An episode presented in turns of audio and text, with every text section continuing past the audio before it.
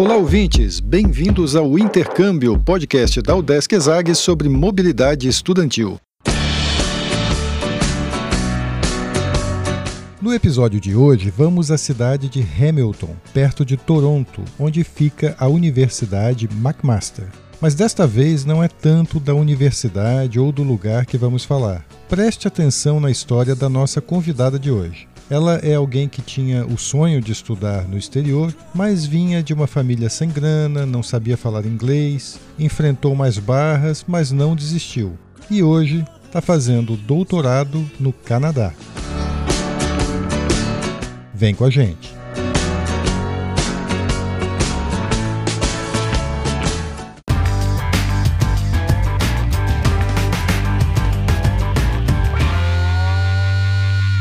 Olá pessoal, eu sou Carlito Costa e este é o Intercâmbio, podcast que traz informações, dicas, entrevistas e o que mais você precisa saber sobre mobilidade estudantil. A gente explica como é fazer parte do curso de graduação em universidades fora do país ou mesmo aqui no Brasil, em instituições de ensino superior de excelência. Ok, a gente vai conversar agora com a Tayana Pereira, ela é doutoranda em Química na Universidade McMaster, na cidade de Hamilton, perto de Toronto, no Canadá. E ela vai contar um pouquinho para a gente da história dela, como é que ela foi parar lá no Canadá. E a história dela é bacana porque, olha, muita gente na situação dela talvez desistisse e não estivesse fazendo o curso que ela está fazendo lá em Hamilton, no, no Canadá. Oi, Tayana, tudo bem? Muito obrigado por ter aceitado a entrevista aqui. Bem-vindo ao podcast. Olá, tudo bem? É, obrigada a você pelo convite e eu espero poder ajudar as pessoas que vão ouvir esse podcast com a minha história. No seu caso, você fez graduação no Brasil, né? fez mestrado no Rio de Janeiro, na UFRJ, e foi para o Canadá fazer uh, mestrado e doutorado.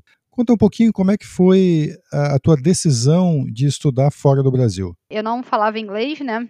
E eu queria seguir a carreira acadêmica, virar professora de universidade. E como todo mundo sabe, para você ser professor universitário, você tem que ter inglês para poder ir para congressos, ler artigos mais facilmente e tudo mais. Então, eu decidi, quando acabei o meu mestrado, que eu queria é, estudar fora, em um país que falasse a língua inglesa, e também poder aprender algo fora que eu pudesse trazer para a universidade, algo novo, algo diferente para o meu departamento. E você não falava inglês ainda e não tinha grana. Como é que você superou esses obstáculos aí? Superar, eu sempre falava assim, eu não aceitava não, né? Eu, assim, eu queria estudar fora, e aí quando eu falei com a minha orientadora, eu falei assim, Rosane, eu quero estudar fora. Aí ela, tá bom, mas você quer ir para onde? Eu falei, não, eu quero ir para um lugar que fala inglês.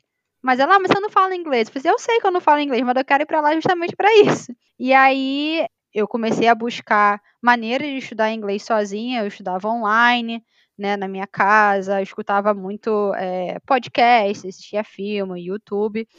Então eu comecei a estudar para passar na prova do TOEFL ou da, do IELTS que são as provas de proficiência em inglês, né? Para quem não, não, não conhece as siglas, né? São dois testes bem conhecidos de proficiência que as universidades normalmente colocam lá entre os pré-requisitos, né? Isso, justamente. Na, a prova do TOEFL, ela é uma prova americanizada, né? O inglês americano. E é, normalmente as universidades dos Estados Unidos pedem ela. E no Canadá, normalmente as universidades pedem o IELTS. E o inglês é, é canadense e australiano e também às vezes da Inglaterra. Mas eles não quer dizer que eles não aceitem a outra. Então, por exemplo, você fez a prova do TOEFL, mas você quer vir para o Canadá, às vezes não está no site da universidade, mas se você mandar um e-mail para o departamento, eles vão falar qual é a nota mínima do TOEFL e vice-versa para universidades americanas também. Então, eu comecei a estudar e aí eu tentei a prova pela primeira vez. Né? Fiquei três meses, o dia inteiro, todos os dias, oito horas por dia, ou até mais, estudando inglês para poder passar nessa prova. Isso você estava no Brasil ainda? Isso, estava no Brasil. E aí não passei, né? Claro, é evidente que você não aprende uma língua em três meses. Quando eu decidi estudar fora, a minha orientadora me apresentou um, um professor aqui do Canadá, que é da Universidade de Windsor. Ela apresentou qual o trabalho que eu tinha feito no mestrado e ele se interessou e falou que poderia me oferecer uma bolsa de estudo só que eu deveria cumprir com os requisitos para poder aplicar para a universidade. E um dos requisitos era ter a prova de inglês, que é uma nota mínima que era 6,5. como eu já tinha essa, essa pré-aprovação né, da universidade, posso dizer, eu vendi tudo que tinha na minha casa, né? Eu morava de aluguel, já era casada. E aí o meu marido foi morar com a avó dele e a gente resolveu que eu ia vir para o Canadá ficar três meses estudando inglês. Porque na nossa cabeça era algo assim é, incrível, né? Assim, era incrível, mas a gente achava que quase ninguém conseguia sair do Brasil, que não tinha condições, né? Que era o meu caso. Eu, meu pai e minha mãe não são formados, meu pai é taxista, minha mãe trabalha em transporte escolar. Então, assim, são pessoas que não tinham dinheiro, e aí eu vi uma oportunidade para esse cara, eu tenho que agarrar essa oportunidade de qualquer jeito. Então, vou para o Canadá. E aí vim para o Canadá, aqui para a cidade de Hamilton, e fiquei três meses, todos os dias, estudando inglês. Estudava de manhã, de tarde e de noite. E aí tentei a prova novamente. E não passei. Voltei para o Brasil, mas antes de voltar para o Brasil, eu ficava com um negócio na minha cabeça assim: nossa, será que eu consegui essa bolsa de estudo porque a minha orientadora me indicou? E eu queria me testar, saber se eu era realmente boa ou se o professor estava querendo fazer um agrado para minha orientadora do Brasil.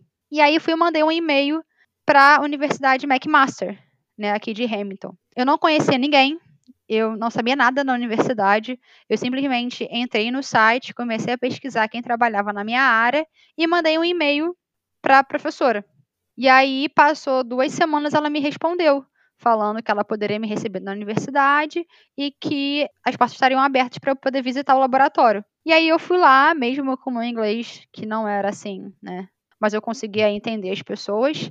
E aí me apresentei para ela, mostrei meu currículo, falei que eu tinha feito no Brasil e tudo mais, e falei que estava buscando uma bolsa de doutorado. E ela falou que tinha gostado de mim, tinha gostado do, do, que, eu, do que eu tinha feito no Brasil, e que ela poderia me oferecer uma bolsa. Porque eu não sei se todo mundo sabe, mas as universidades aqui são pagas. Então não é só você ser aceito na universidade, você teria que pagar também a mensalidade, que eles chamam de tuition. E aí ela falou que não, que ela teria uma bolsa e que eu não precisaria pagar a universidade. E aí eu voltei pro Brasil com isso na cabeça. Falei, nossa, tô com duas bolsas, né? Uma em Windsor e outra na McMaster, e eu não tenho a prova do inglês. Como assim? E aí eu comecei a conversar com meu marido. Meu marido é fotógrafo. A gente decidiu ir para os Estados Unidos. Temos amigos lá. E lá eu comecei a estudar inglês diariamente. O meu foco era esse. Porém, é, a gente tinha que se bancar lá, né?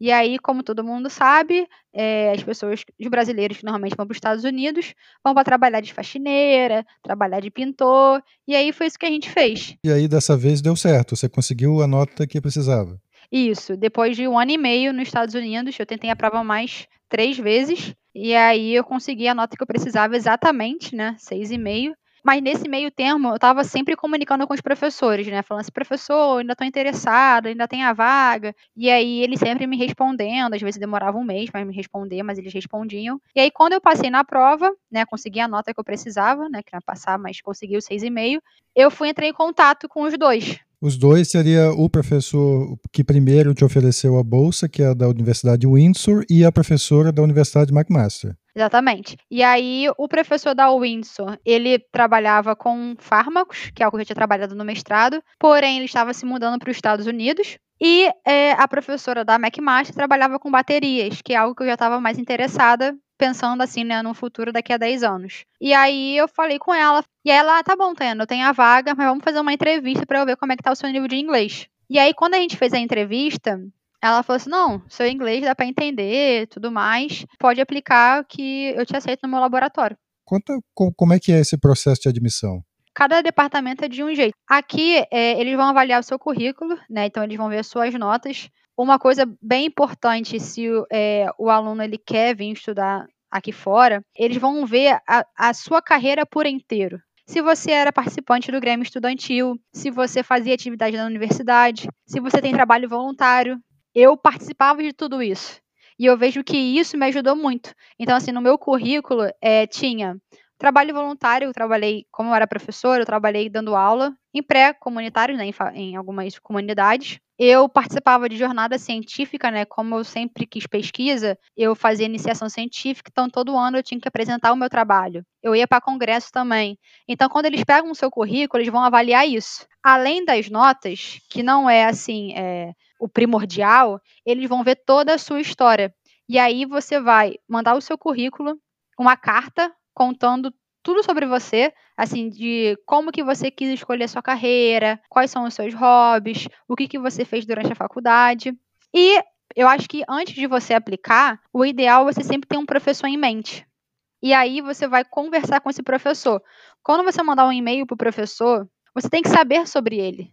Né? Então, assim, você tem que saber é, quanto tempo a pessoa está de carreira. No, no seu e-mail para o professor, você tem que mencionar artigos que ele escreveu. E aí, se você mencionar, os, por, exemplo, os dois últimos artigos, falando que você leu e que você achou interessante a, tal, a parte A e a parte B, isso já chama a atenção do professor, que ele fala assim, ó, nossa, esse aluno está realmente interessado na minha área, ele realmente sabe quem eu sou. Tayana, conta um pouquinho como é que você faz para se manter aí no Canadá. Quando eu apliquei, né, a primeira coisa que eu perguntei para ela foi assim: você tem bolsa, né? Porque eu não tenho condições de pagar né? É, é em dólar. E ela falou assim: não, tem bolsa sim, é, você vai ser um full-time student, né? Então é, eu não posso trabalhar no Canadá. E aí, mas você vai ganhar uma bolsa. Só que essa bolsa, ela paga a minha tuition, né? Ponto, você não ganha nada. Isso existe na universidade inteira. Porém, no departamento de química é mandatório. Qualquer estudante aceito no programa, ele vai ter a TA, que eles chamam de Teacher Assistance que é você vai trabalhar de professor assistente. E aí eu faço 10 horas semanais e aí eu recebo esse valor. Então, na química, é por volta de 1.100 dólares que eu recebo por mês, porque é um trabalho. Então, assim, eu tenho o desconto é, da, dos taxes, né? Então, assim, é como se eu estivesse realmente trabalhando na universidade, isso conta também para aposentadoria. Você se mantém com essa renda aí? Não? Como é que é a tua vida aí? Eu sou casada, né? Então, quando você vem para fazer, para você vir para estudar, o meu marido ganhou o work permit e aí ele pode trabalhar 40 horas semanais, né? Pode trabalhar full time. Para quem vem sozinho, né, assim, 1.100 dólares, você você não vive, mas você sobrevive. O ideal é você vir com um pouquinho de dinheiro para você pelo menos chegar né? E você comprar uma cama, comprar algumas coisas, mas para manter a sua despesa mensal é um dinheiro que dá. Por exemplo, um quarto aqui para estudante é 700 dólares, que normalmente já está incluso a internet, a luz, a água. Então, se sobra 400 dólares para você pagar seu celular, se alimentar e fazer alguma coisa extra. É uma vida apertada, mas assim, você não passa fome, sabe? Tayana, uh, você contou essa saga toda do, do inglês, né? Mas você não deve estar tá, é, com inglês fluente ainda, né? Como é que são as aulas para você? Como é que é estudar na universidade? Assim, a língua tem te atrapalhado ainda muito? Assim, a língua, às vezes, não é que me atrapalha. Às vezes eu tenho que, por exemplo, um artigo eu tenho que ler três vezes até entender tudo. Ou eu, eu gasto mais tempo, né, que um aluno normal. Então, isso às vezes é cansativo. O professor, como é, é, é o Canadá é, tem muito aluno internacional, eles são muito pacientes. Eu pedia para repetir, ele repetia. Eu pedia se eu poderia gravar a aula e ele permitia de uma boa. Eu procurava o professor depois da aula, né, para tirar dúvida. Às vezes você vai encontrar uma dificuldade de relacionar com o aluno, porque os alunos não têm paciência. Porém, com os professores, eles já estão cansados de ver aluno internacional. Então, assim, eles são muito pacientes, sabe? Eles vão tentar te explicar. Então, eles são bem flexíveis. E agora que é remoto, então, assim, as aulas são gravadas, né? Então, você consegue rever a aula novamente, o que facilita muito para mim. Para alunos que estão pensando em estudar no exterior, alunos com situação parecida com a tua ou, ou não, é, o, o, que dicas você daria para esses alunos buscarem? Primeiro, não desistir, né? Porque às vezes assim, a gente é muito ansioso, né? Então a gente quer tudo para ontem. E aí tudo tem seu tempo. Assim, o meu tempo do inglês foi um ano e meio, quase dois anos. Então, não deixar se abater, tenta focar no que você quer, né? Qual o objetivo que eu quero alcançar? Segundo, tem muita informação na internet, sabe? É, então, tenta buscar, por exemplo, se você quer estudar numa universidade, tenta entrar em contato com o professor. O não você já tem, você pode tentar transformar o não que você tem em um sim. Então, às vezes, você vai mandar um e-mail, dois e-mails, três, você vai mandar para vários professores. Se você mandar para dez professores e um te responder, você vai estar no lucro.